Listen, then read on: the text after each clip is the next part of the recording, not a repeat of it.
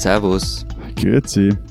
Und hallo, willkommen zur 77. Ausgabe unseres Transalpinen Podcasts mit Lenz Jakobsen, Politikredakteur bei Zeit Online in Berlin. Matthias Daum, Leiter der Schweizer Ausgabe der Zeit in Zürich.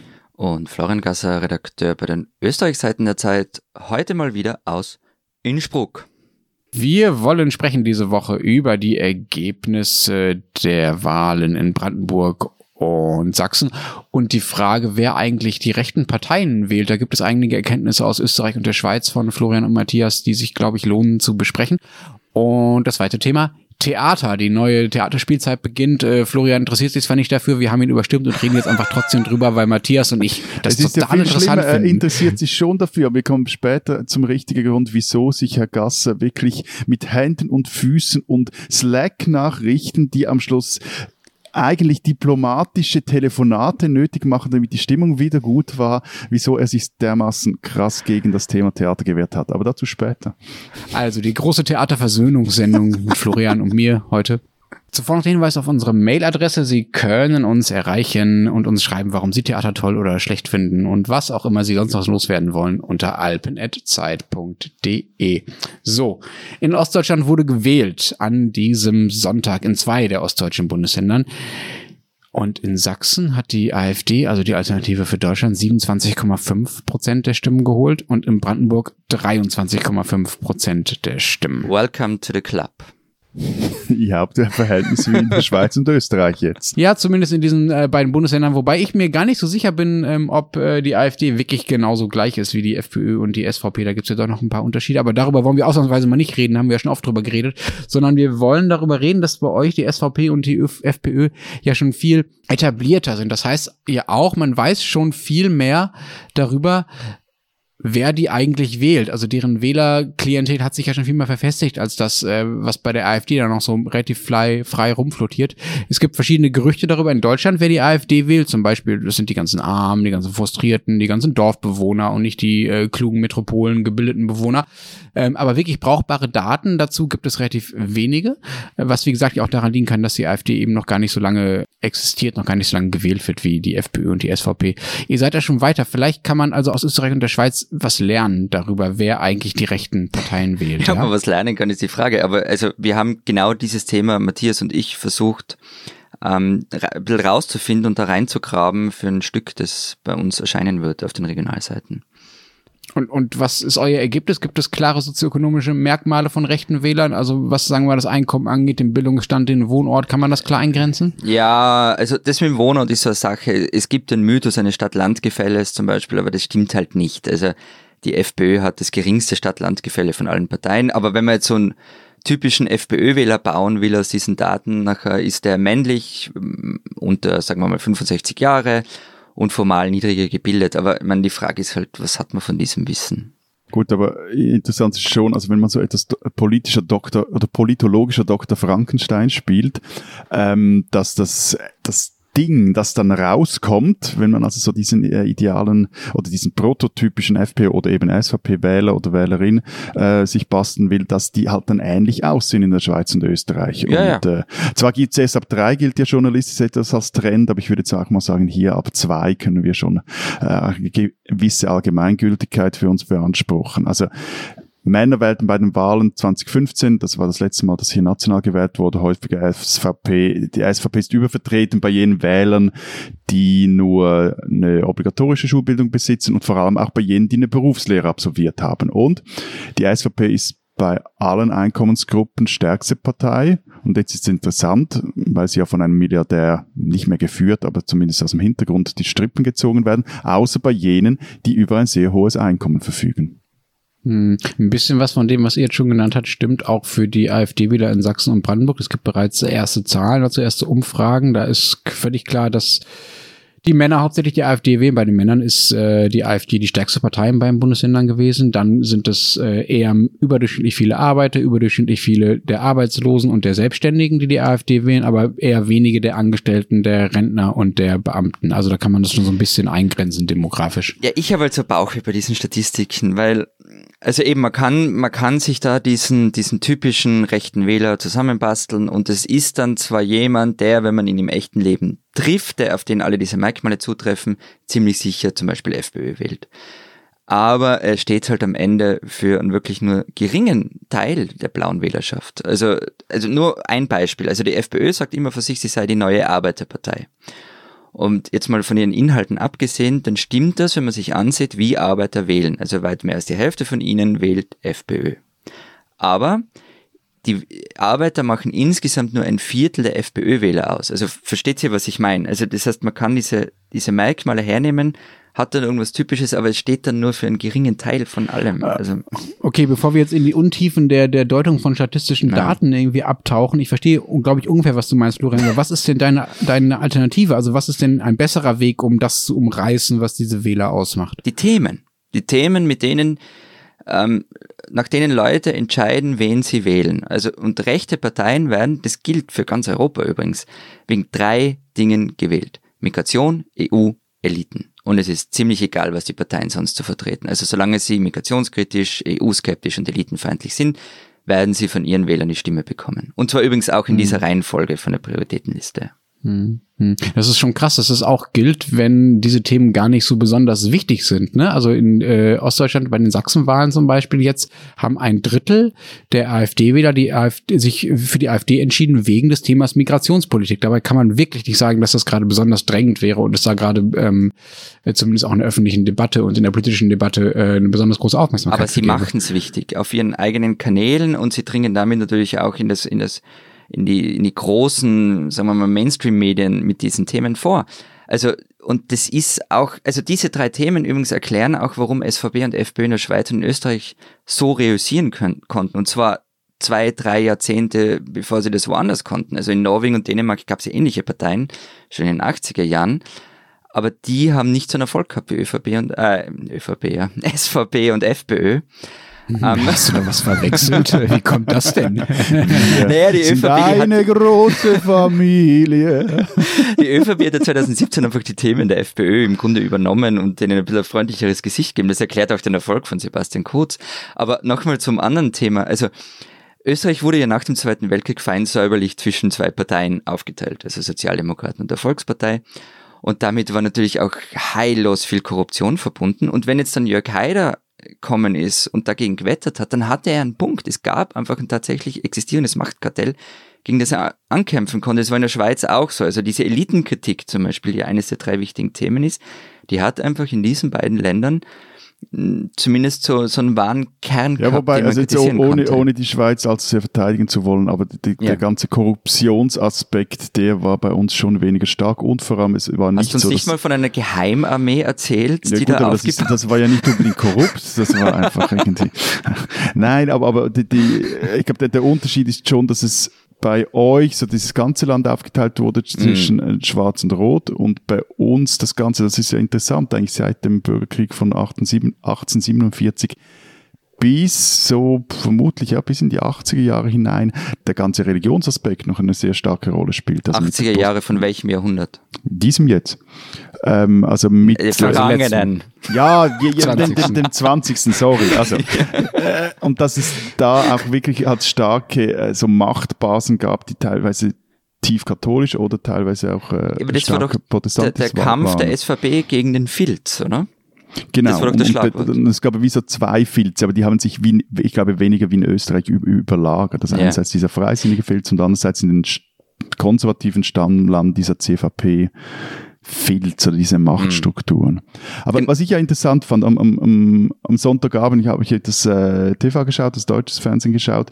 War, es war schon faszinierend zu sehen, wie sich die Dinge jetzt in Deutschland teilweise wiederholen. Also zum Beispiel wie hilflos die anderen Parteien, aber auch die Moderatorinnen oder Mod- Moderatoren im Umgang mit der AfD agierten, bei diesen Runden, die es dann gab mit den äh, Generalsekretären oder etc. pp.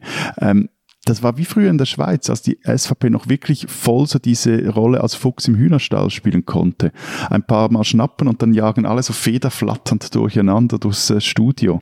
Ja, aber das war, das war in Österreich immer ein Klassiker. Also seit dem Aufstieg von Jörg Haider in die 80er Jahre. Also niemand wusste so richtig, also medial gesehen, wie man mit ihm umgehen soll. Er hat sich einfach an überhaupt keine Regeln gehalten. Und dann gab es ja diese, ich weiß nicht, ob ich das schon mal erzählt habe, diese wunderbare Geschichte irgendwie im Jahr 2000, glaube ich, als man ihn in einer deutschen Talkshow auf NTV entzaubern wollte, so nachdem die österreichischen Journalisten haben das nicht drauf, wir Deutschen zeigen euch jetzt mal, wie das geht. Und es ist bis heute sehenswert. Also Haider hat die alle vorgeführt. Ähm, Ey, das ist, also ich finde, diese Haider-Sendung ist wirklich legendär, übrigens von einem ehemaligen Spiegel-Chefredakteur, der versucht hat, äh, die da zu entzaubern und daran gescheitert ist. Aber ich habe ehrlich gesagt diesen Wahlabend am Sonntag im Fernsehen vollkommen anders erlebt. Das finde ich wirklich interessant. Also mir ging es eher so, dass ich die AfD eben nicht mehr als Tabubrecher erlebt habe, also nicht als Fuchs im Hühnerstall. Die haben überhaupt keine Regeln gebrochen, ja. Äh, da ging es auch gar nicht darum, dass andere mit denen nicht umzugehen wussten, beziehungsweise nicht auf diese Art nicht mit ihnen umzugehen wussten, sondern auf eine andere Art. Ja. Es war so, dass diese AfD-Vertreter sich so gemäßigt gezeigt haben und so darüber geredet haben, warum Opposition ja irgendwie auch nett ist und ähm, warum es jetzt irgendwie doof sei, wenn die CDU mit den Grünen und so. Und dann hat die Moderatorin gefragt, ach, lieber Herr Kalbitz, das ist der Spitzenkandidat in Brandenburg, was müssten, wo würden sie denn dann so ein bisschen Kompromisse eingehen, damit sie vielleicht doch mitregieren? So, solche Fragen wurden gestellt und entsprechend harmlose An ja, aber Antworten dann hast gegeben. du MDR geschaut wahrscheinlich. Ja, Moment, Moment, Moment. Dazu komme ich gleich noch. Ja, das ist auch, das ist, das ist vielleicht auch ein Problem des, des äh, Senders gewesen. Aber ich meine, die haben Einzelinterviews gemacht mit Björn Höcke, ja, der wirklich der krasseste in der AfD überhaupt ist. Und Einzelinterviews mit Herrn Kalbitz, bei dem erst noch vor ein paar Stunden vorher, also ein paar, zwei, drei Tage vorher ist erst rausgekommen, dass der regelmäßig auf Neonazis gegangen ist. Es gibt Beweise dafür, Moment ja. Der, Kalbitz ist der Typ mit der kleinen Brille. genau. Gut, okay. Genau. Das ist dieser Typ mit der kleinen Brille, der ja durchaus bürgerlich aussieht, der zum Begriff bürgerlich komme ich gleich noch, ähm, der aber einfach mal eben bei Neonazis für Neonazi-Demos nach Athen fliegt ähm, oder ähm, sich äh, zum Beispiel als erstes nach dem nach seinem Wahlerfolg bei den Identitären bedankt hat, ja, in einer in einer Botschaft. Also genauer gesagt bei der Bewegung ein Prozent, aber die sind sehr eng mit den Identitären verknüpft. Also das ist das ist ein völlig irrer Typ, das ist ein Rechtsradikaler, ja, und die fragen den danach, wo wollen sie einen Kompromiss machen, damit sie damit sie mitregieren können. Also, um es mal auf das zuzuspitzen, was du gerade gesagt, gesagt hast, Matthias, von wegen irgendwie Fuchs im Hühnerstall.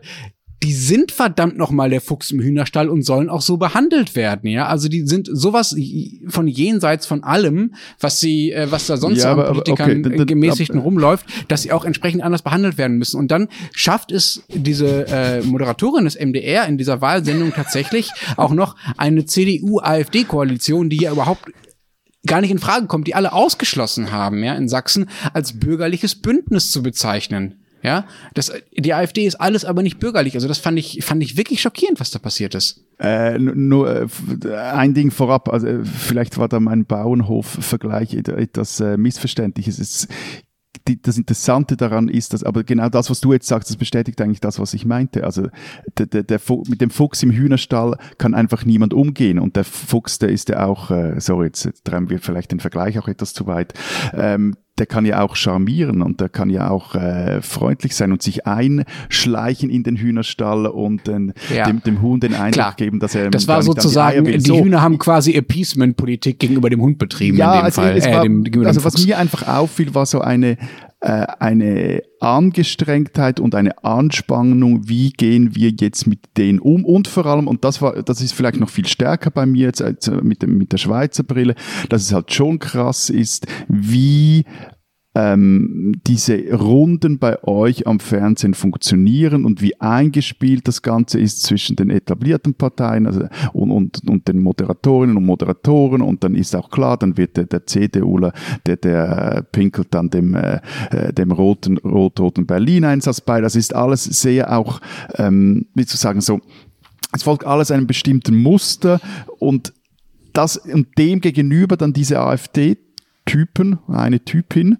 ähm, da merkt man einfach so, hey, das ist wirklich wie bei uns irgendwie Ende der 90er, Anfang der Nullerjahre, wo das noch so voll funktioniert hat, dass die da einfach, ja, alle aufscheuchen.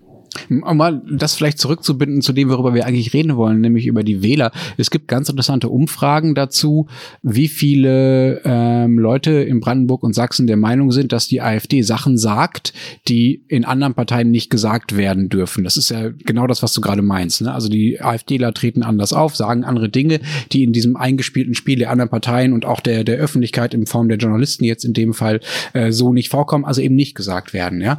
Und das ist für viele ein wichtiges Argument gewesen. 99 Prozent aller AfD-Wähler sagen, ja, die AfD sagt Sachen, die woanders nicht gesagt werden dürfen. Und selbst mehr als die Hälfte der Grünen-Anhänger in Brandenburg sagt, ja, die AfD sagt Dinge, die woanders nicht gesagt werden dürfen. Also da ist völlig klar, dass sozusagen diese Außenseiterrolle, diese Tabubrecherrolle sehr, sehr bezeichnend ist für das, was die Wähler auch von der AfD erwarten und warum sie sie wählen. Ja, und, und ihr habt jetzt versucht, so ein bisschen zu beschreiben, warum äh, die SVP und die FPÖ in euren Ländern gewählt wird. Jetzt äh, habe ich schon versucht, das abzugleichen mit dem, was wir über Sachsen und Brandenburg wissen. Wisst ihr denn was darüber, ob äh, das, was ihr rausgefunden habt, also über diese drei Themen zum Beispiel, ja, Florian, also Europa, äh, Migration und Eliten, ist das auch das, sind das auch die Wahlgründe in Deutschland? Also kann man, wenn man sich eure Wähler anguckt, äh, kann man das eins zu eins übertragen auf das, was, was die AfD-Wähler für ihre Wahlentscheidungen als wichtig herannehmen? Weg noch was anderes. Ich habe das gerade ganz großartig zwischen euch beiden gefunden. Auf der einen Seite der, bei dem das Phänomen der AfD noch relativ neu ist und der da wahnsinnig aufgeregt ist deshalb. Und der andere, der cool lässig abgeklärt irgendwie das mit der SVP erklärt, weil er das halt seit zwei, drei Jahrzehnten irgendwie miterlebt. Ich finde ähm, das aber sehr nett, dass du das äh, den Themen zuschreibst und nicht unseren Charakteren. Ja, in dem Fall, glaube ich, hat es mit den Themen zu tun. Ähm, und das ist, da sind wir auch schon beim Punkt, also diese Normalisierung. Äh, ich glaube, es kommt in Deutschland mit beim Themen noch etwas hinzu, das ich nicht wirklich verstehe. Ähm, worüber wir schon geredet haben, das ist dieses Ostdeutschland. Also ähm, was bedeutet es in Ostdeutschland zu leben? Ähm, da kann ich mich einfach nicht reinfühlen, aber vermutlich ist es für AfD-Wähler auch sehr wichtig. Aber da kann ich wiederum nur verweisen an unseren Kollegen Martin Machowetz, der das ähm, immer wieder sehr gut erklärt. Aber nur, nur kurz ähm, ein, ein Einspruch, ja. das habe ich gestern irgendwie noch gesehen, eine Grafik, ich habe jetzt die Zahlen äh, nicht gerade im, im, im Kopf, aber wie, wie hoch der Anteil der, der Wählerinnen und Wähler der AfD sind, die sagen, Ostdeutsche gelten in Deutschland als Bürger zweiter Klasse. Genau, also, genau, also das meinte egal, ich damit. ob das stimmt also, oder nicht, ja. aber einfach, dass das fand ich wirklich krass. Genau, und also. das meinte ich auch damit. Also das ist so ein Gefühl, ähm, in das, da kann ich mich nicht reinversetzen, weil ich weder dort lebe noch irgendwie jetzt ähm, wirklich viel Ahnung davon habe. Aber was man schon sagen kann, was in Deutschland in den nächsten Jahren passieren könnte, ist eben diese Normalisierung. Also da sind wir euch sicher zwei Jahrzehnte voraus. Also es ist nicht mehr verrucht, FPÖ zu wählen. Also früher gab es diese Unterdeklaration von FPÖ, äh, der FPÖ in Umfragen, weil die Leute bei Umfragen nicht zugegeben haben, dass sie FPÖ wählen, die musste man dann immer raufrechnen. Ähm, das ist ziemlich vorbei. Also die Partei, die FPÖ gilt als eine konservative Mainstream-Partei. Menschen, die sie wählen, haben nicht das Gefühl, einer Partei ihre Stimme zu geben, die irgendwo ganz weit rechts außen steht. Gleichzeitig hat die FPÖ aber in den vergangenen Jahrzehnten äh, den gesamten Diskurs nach rechts verschoben. Also das ist ja auch etwas, was mit, sich mit der Schweiz deckt. Also was Jörg Haider 93 in seinem Ausländervolksbegehren gefordert hat, ist heute fast Common Sense. Und diese Normalisierung rechter Position könnte in Deutschland noch bevorstehen. Ja, und, und sorry, wenn ich dir jetzt da rein, yeah. reingeredet habe, aber ich glaube, glaub, hier ist genau ein, ein, wichtiger Punkt. Also diese, es geht eigentlich, das eine, äh, Fuchs im Hühnerstall ist das eine, aber das andere sind wirklich diese tektonischen Verschiebungen bei gewissen Themen. Äh, das ist jetzt zum Beispiel bei uns jetzt, wird vorausgesagt, bei den Wahlen Ende Oktober werden Grüne, Grüne Liberalen zu den großen Gewinnern gehören, ähm, hat sehr viel auch als Klimadebatte, ist groß hier zurzeit, aber vergessen geht dabei, vor allem unter jenen, die jetzt von der großen Wende, seit jetzt nach links oder zumindest in die Mitte äh, reden, also dass gewisse Positionen, zum Beispiel in der Europapolitik oder auch in der Asylpolitik, in den vergangenen Jahrzehnten derart stark nach rechts verschoben wurden, dass eine einzige Wahl hier jetzt einfach nicht alles verändern wird. Also nur ein Beispiel. Ende der 90er Jahre hat ein Staatssekretär im Außenministerium noch offen in Interviews über einen möglichen EU-Beitritt der Schweiz gesprochen. Wenn das der jetzige Staatssekretär tun würde, der würde den würden sie aus dem Bundeshaus jagen oder was hm. Schlimmeres mit ihm anstellen. So. Und ich glaube, das ist auch also wenn, sorry, wenn man noch irgendwie, äh, wenn die Kleinen den großen Lektionen erteilen wollen, wäre, glaube ich, eine Lektion auch, ähm, sich nicht allzu sehr von diesem Bohai um diese Partei ablenken zu lassen, wirklich auch zu, zu schauen, wo ist der Kern und der Kern ist, äh, haben wir ja auch, Florian, also schreiben wir ja auch, der Kern sind die Themen. Genau, das geht am Ende geht schon auch stark darum, wie sich die konservativen Parteien gegenüber Rechtsaußenparteien verhalten. Die konservativen Parteien sind ja nun diejenigen, die zumindest jetzt bei den Wahlen in Sachsen, Sachsen und Brandenburg, in Sachsenburg, ähm, am meisten verloren haben an die AfD. Also ich glaube, genau. 84.000 Stimmen sind es in Sachsen gewesen. Aber das Lager, aus dem die AfD noch mehr Stimmen bekommen hat, sind diejenigen der Nichtwähler. Da konnten sie besonders äh, viele äh, mobilisieren. Und das äh, finde ich schon auch bemerkenswert. Also, dass sie da Leute zurück in die politische Öffentlichkeit holen, die vorher eben draußen waren. Ja, wenn wir darüber reden, wer sie wählen, dann kann man sagen, Leute, die vorher gar nicht gewählt haben. Das ist ja vielleicht auch was Gutes. Ja, aber nur noch mal ein, also, weil ich das Gefühl habe, dass in der Schweiz die Entwicklung schon etwas weiter ist als in, in Österreich oder, oder in Deutschland Deutschland, also auch eben auch in Österreich, also wenn jetzt bei den Wahlen im Herbst wirklich Grüne, Grünliberale so diese Kräfte gewinnen, zeigt es eben auch, wenn andere Themen groß sind, wenn man aber und vor allem voll auch auf diese Themen setzt, dann bringt man auch wiederum als andere Partei, nicht unbedingt nur als äh, rechts, rechte, nationalkonservative Partei, die Leute, die eigentlich nicht wählen, an die Urne. Diesen Schweizer sollten Sie kennen. Äh, es gibt ein paar wenige Schweizer, die mich wirklich seit Jahr, Jahren, fast Jahrzehnten faszinieren und zu ihnen gehört Thomas Hirschhorn. Der Künstler, das war der Mann, der 2004 im Centre Culturel Suisse in Paris einen Schauspieler einen Hund spielen ließ und dieser geschauspielte Hund, der pinkelte dann oder tat so, als würde er auf ein Foto des damaligen Bundesrats Christoph Blocher pinkeln. Was schließlich dazu führte, dass das Parlament in Bern das Budget der Förderagentur Pro kürzte. Sie hatte die Ausstellung finanziert und zwar um eine Million Franken im Jahr. Die Eltern unter unseren Hörerinnen und Hörern erinnern sich an diesen Kunstskandal. Äh, daraufhin verweigerte sich hier schon der Schweiz. Er stellte mehrere Jahre hierzulande nicht mehr aus, plus minus bis Blocher dann aus dem Bundesrat abgewählt oder nicht mehr wiedergewählt wurde. Das aber sind Tempi Passati, denn noch bis und mit nächsten Sonntag ist in Biel hier schon das riesige 1300 Quadratmeter große Robert Walser Skulptur zu sehen. Ich war da am Sonntag und ehrlich gesagt, ich bin noch immer geflasht.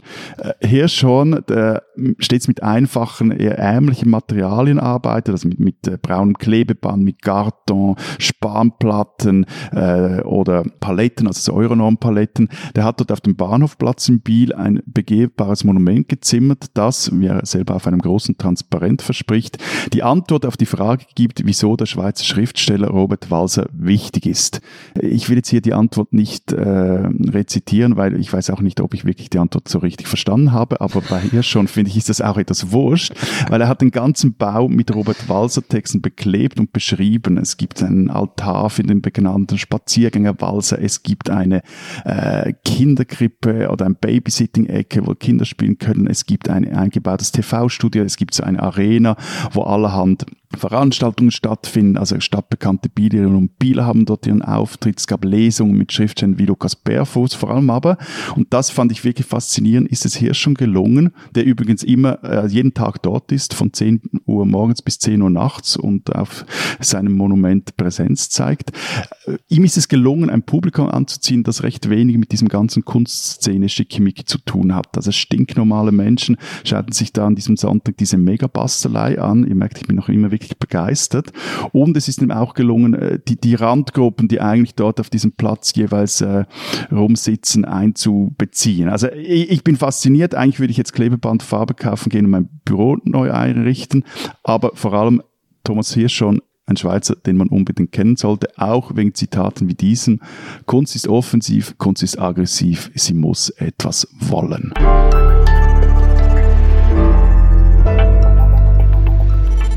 Unser zweites Thema diese Woche in unseren Ländern beginnt in diesen Wochen. Ein paar Theatern hat es schon begonnen, anderen beginnt es in den nächsten Tagen. Die neue Spielzeit an den Theatern. Florian, mit dir sollte man dann auf den Theaterring eher nicht rechnen, oder?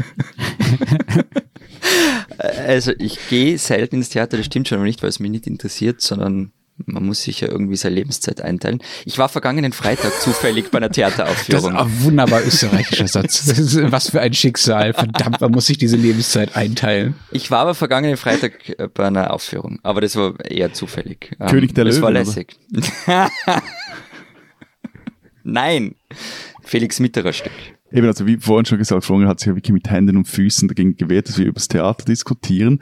Ähm, irgendwann kam dann raus, dass er, dass er Angst hatte, sich von unseren Großkritikern in der Redaktion zu blamieren.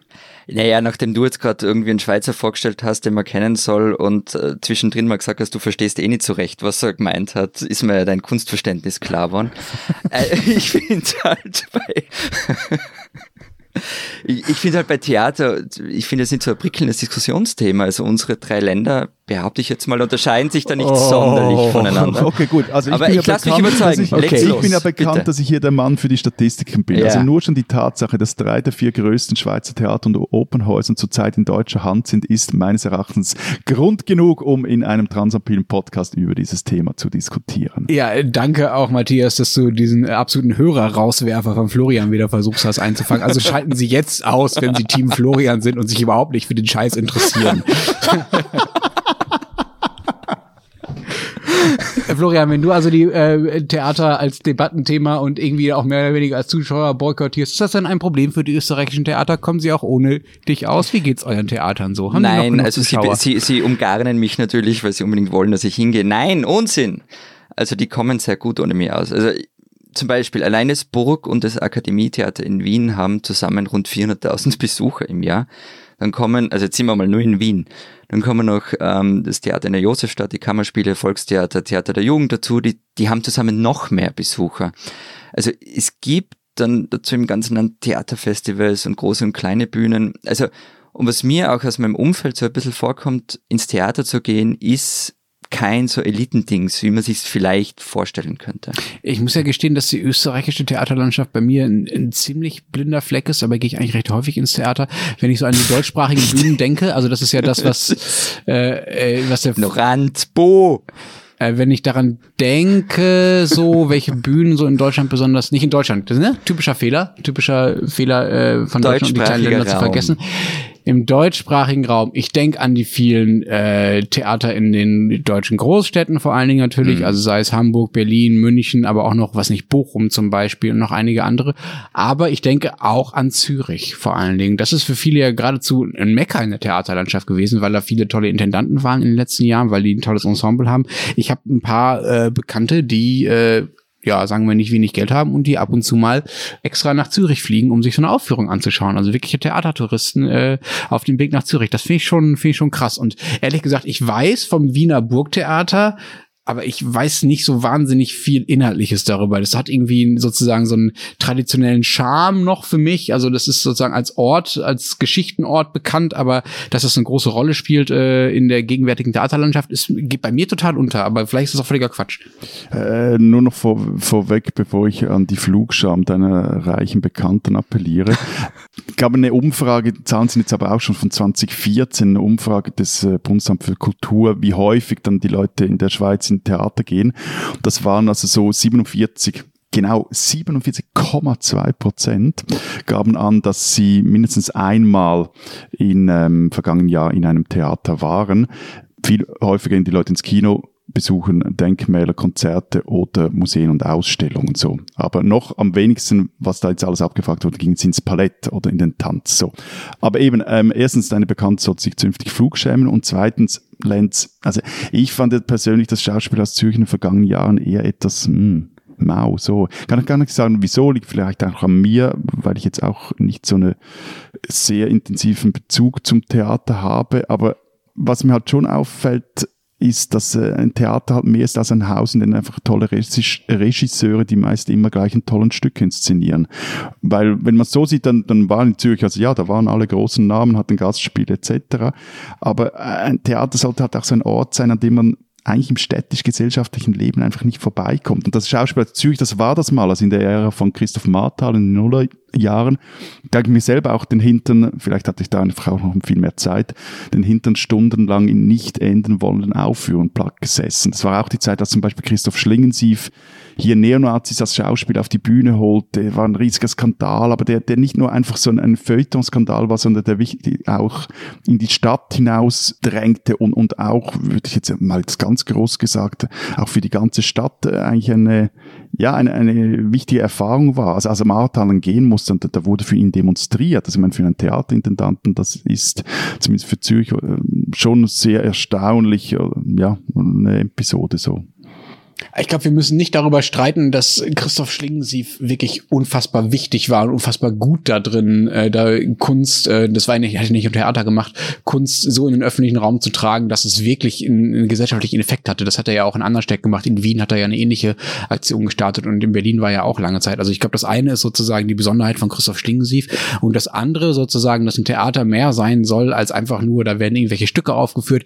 Das ist ehrlich gesagt doch mittlerweile selbstverständlich, oder? Also zumindest in, in in, Deutschland oder in den, in den größeren Theatern in Deutschland, es gibt kaum noch Häuser, die nicht regelmäßig politische Debatten oder öffentliche Interventionen auf die Beine stellen. Dazu kommen dann auch relativ bemerkenswerte programmatische Konzepte, wie zum Beispiel hier am Gorki-Theater in Berlin, wo Shermin Langhoff, die aus der, aus der Off-Theaterszene kommt, 2013 die Intendanz übernommen hat und seitdem sogenanntes postmigrantisches Theater da eingeführt hat. Ja? Also da die spielt mit sehr, sehr vielen ähm, Schauspielern, die einen Migrationshintergrund haben, ähm, mit sehr, sehr vielen Schauspielern, die eigentlich gar keine professionellen Schauspieler sind. Also die tut sehr, sehr viel dafür, um das Theater diverser zu machen. Und das sind alles Dinge, äh, wo ich finde, dass die Theater ganz gut darin sind, eigentlich nicht nur so einen simplen Aufführungsbetrieb von alten Stücken. Ähm, ja, also klar. Also ich meine, all diese Debattenformate und so Zeugs, das gibt's auch hier. Ähm, gleichzeitig muss man sagen, jetzt wage ich mich etwas auf die Äste raus, dass ich den Eindruck habe, dass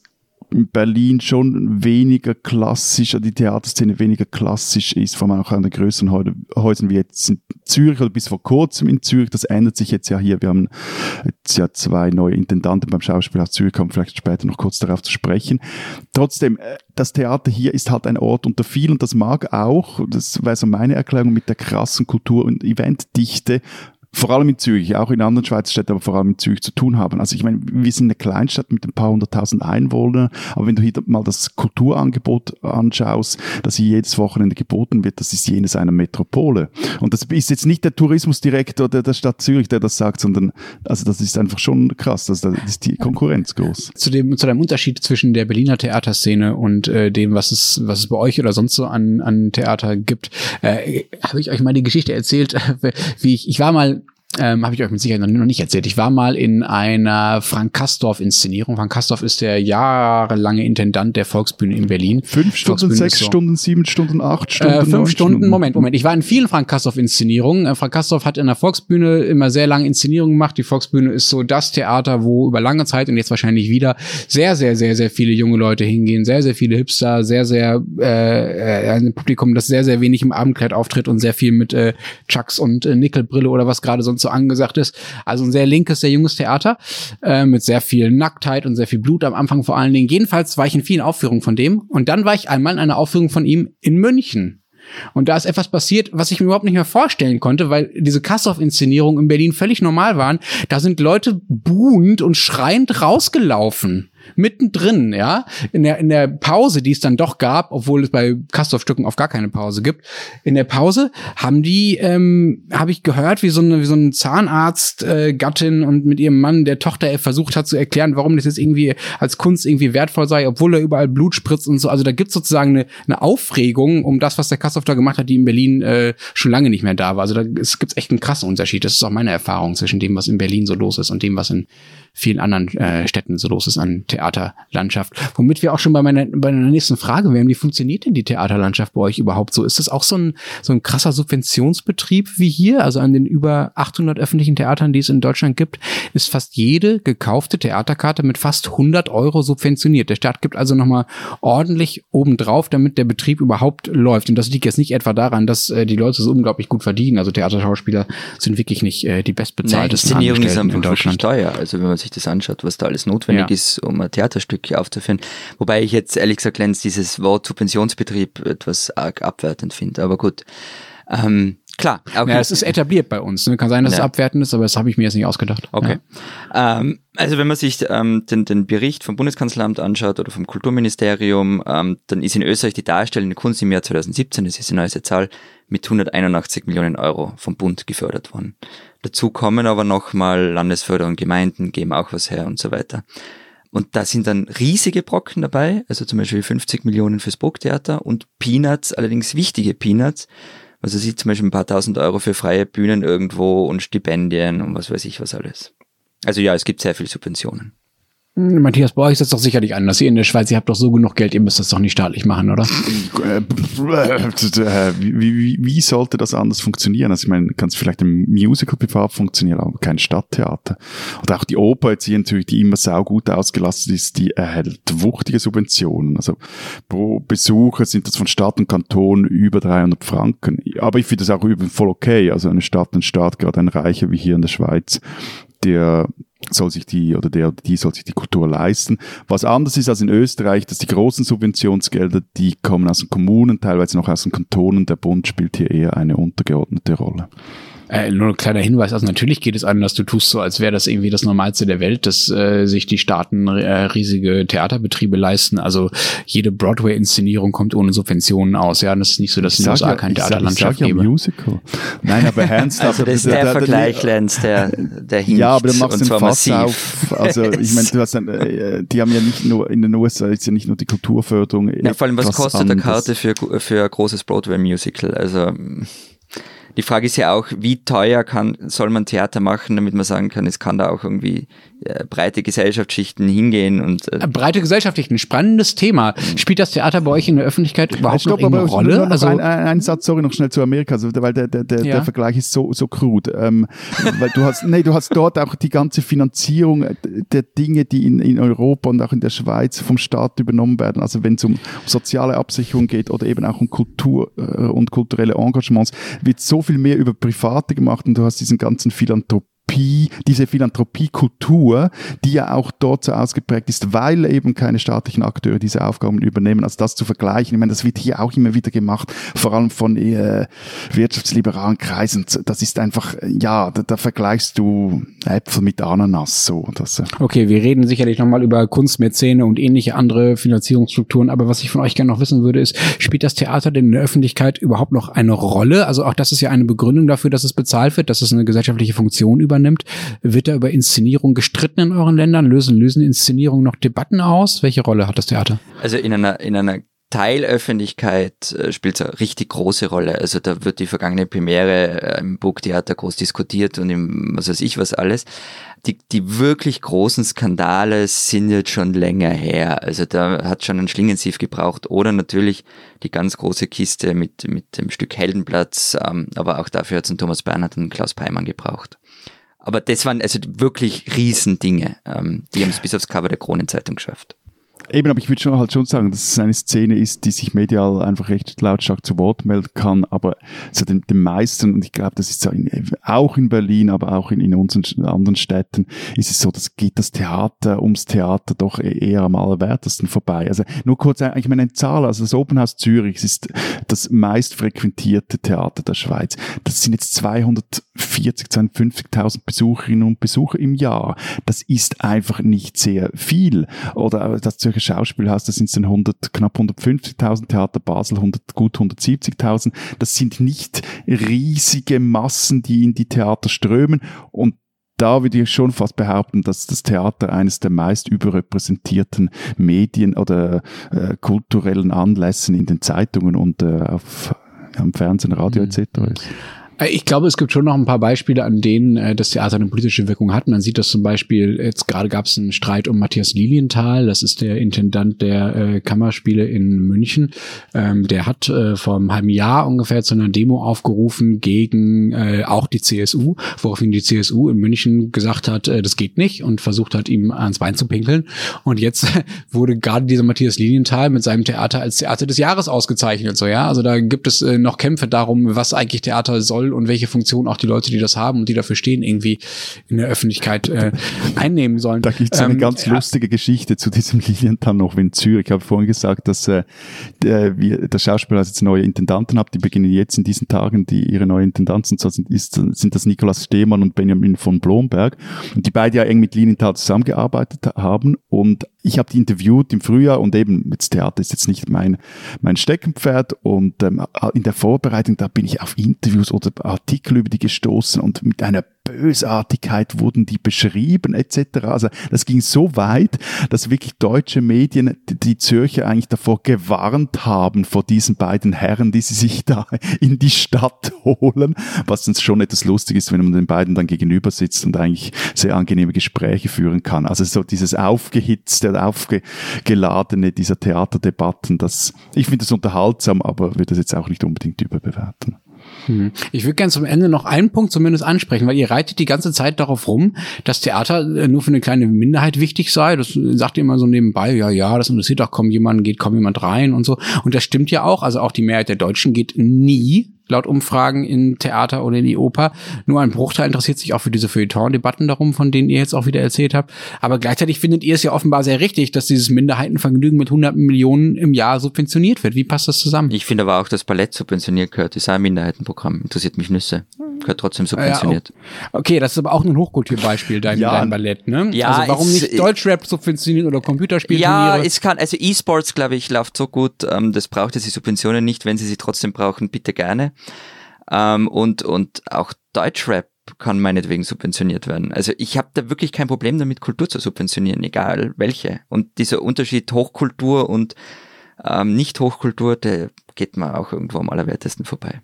Ich glaube, da müssen wir noch mal extra drüber reden, weil ja. es gibt ja ganz offenbar eine Schräglage zwischen der Subventionierung von Hochkultur und der Subventionierung von so solchen Dingen wie Computerspielen um, oder Um diese oder Debatte zu lancieren in einer nächsten Sendung. Meine These wäre, dass wir in der Schweiz eher das Problem haben, dass zu viel subventioniert wird und nicht zu wenig. Na, Überraschung, dass diese These von dir kommt. spinnen, die Österreicher. Äh, wir erinnern uns alle an das äh, sogenannte Ibiza-Video und den hübschen Song dazu. Na, vor was redest du da? Ibiza? Na, wir haben hier im Podcast schon ein oder zwei oder drei oder viermal drüber gesprochen. Eben kurz zusammengefasst, FPÖ-Chef Heinz-Christian Strache und Johann Gudenus betrinken sich auf Ibiza in einer Villa zusammen mit einer russischen äh, oder baltischen Oligarchentochter, der sie allerhand Versprechungen machen, unter anderem dass sie die Kronenzeitung auf Linie bringen wollen. So, österreichische Staatsanwälte haben sich äh, für das Thema interessiert und jetzt aber verkündet, es wird kein Ermittlungsverfahren gegen die beiden Politiker wegen des Verdachts der Vorteilsnahme zur Beeinflussung oder, Zitat, verbotenen Intervention eingeleitet.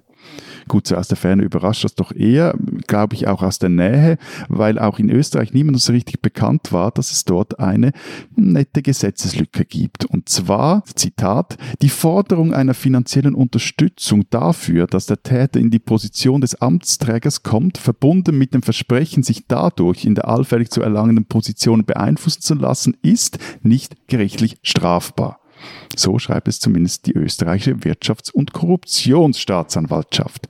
Übersetzt heißt das, Strache war damals als Oppositionspolitiker gar nicht in der Lage, irgendwem öffentliche Bauaufträge zuzuschanzen, also Verfahren eingestellt. Liebe Österreicher, viel Spaß damit, aber ihr spinnt.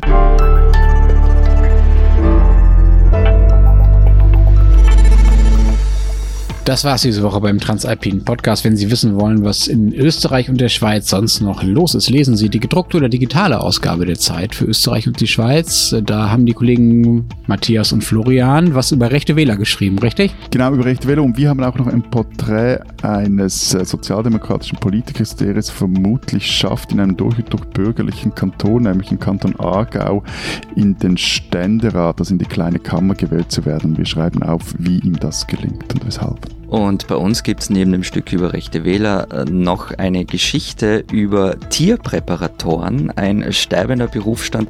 Klingt absurd, ist eine super Geschichte. Unbedingt lesen. Und wenn Sie wissen wollen, was in Deutschland so präpariert oder äh, besprochen wird, dann lesen Sie den Rest der gedruckten Zeit oder Zeit Online natürlich auch für die weiteren Analysen zu den Ergebnissen der Wahlen aus Ostdeutschland. Wir streiten uns nächste Woche weiter. Bis dahin sagen wir. Vielen Dank. Adieu. Und tschüss.